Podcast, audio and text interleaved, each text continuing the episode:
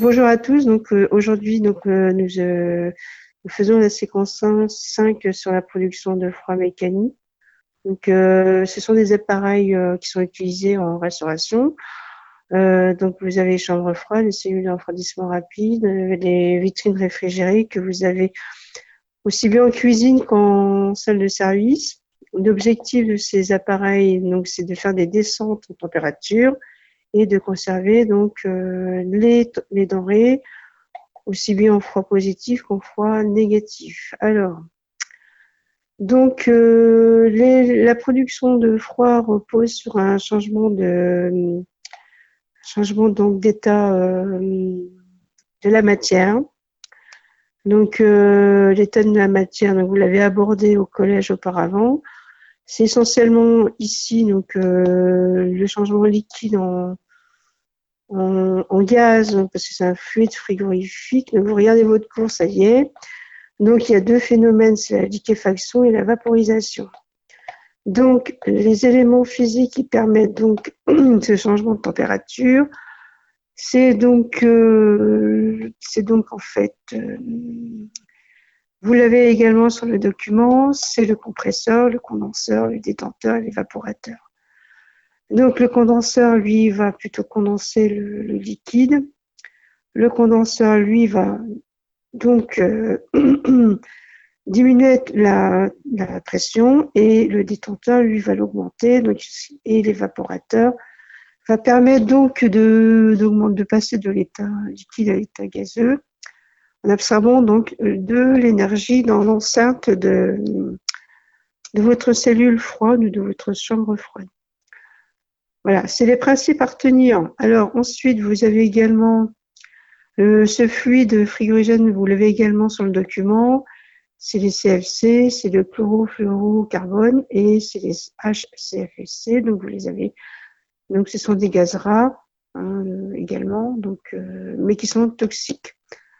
vous avez également une autre production de froid, c'est le froid cryogénique. Lui, il est, obtenu euh, grâce à une vaporisation d'un fluide frigo-cryogénique euh, qui est inodore, incolore, euh, inflammable et peu réactif sur les aliments. Alors, vous avez également les organes, c'est donc le réservoir de fluide cryogénique liquide. Hein, c'est soit donc du dioxyde d'azote, soit de l'acide carbonique. Vous avez dans le détenteur, euh, c'est pareil. Il va, le détenteur, lui, c'est un froid mécanique. Il va donc, euh, euh, le détenteur, c'est pour diminuer la, pression hein, optimale et permettre la vaporisation du fluide cryogénique. Vous avez ensuite l'enceinte réfrigérée, c'est là où vous entreposez vos denrées, soit pour faire une descente en, température ou pour les conserver, donc dans la cellule, euh, donc euh, le fluide donc se détend et capte l'énergie thermique détenue donc par les aliments. Donc ce sont les aliments en se refroidissant vont libérer de l'énergie qui va permettre en fait ce changement d'état. Puisqu'en fait, ce sont des changements d'état qui nécessitent euh, de l'énergie pour qu'elle puisse se réagir. Ce sont des lois de thermodynamique qui sont peu abordables à votre niveau. Vous avez Également l'évacuation du, gaz, hein, c'est numéro C si vous avez le schéma. Et c'est pareil, contrairement à la réfrigération mécanique, ce fluide n'est pas ici récupérable. Les vapeurs sont donc éliminées et rejetées dans l'atmosphère. Donc il n'est pas du tout recyclé, c'est pas un circuit fermé par rapport au froid euh, mécanique euh, auparavant.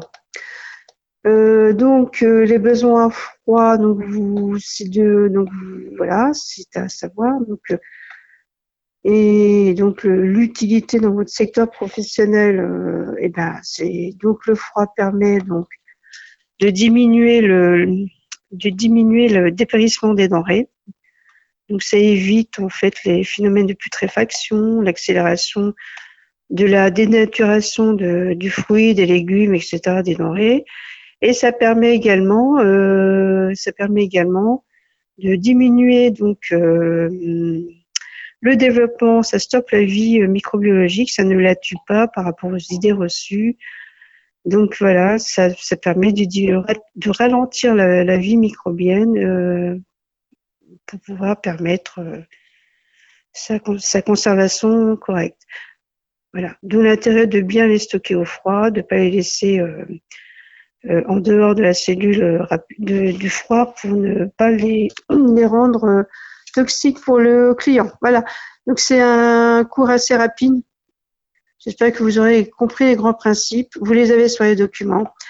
Euh, si vous avez des problèmes, donc euh, vous m'appelez et il n'y a pas de problème. Donc euh, je vous ai envoyé un, un examen à faire, un sujet, une évaluation à faire. Donc vous me la retournez comme d'habitude et je la note. Voilà, merci à vous, à bientôt, au revoir.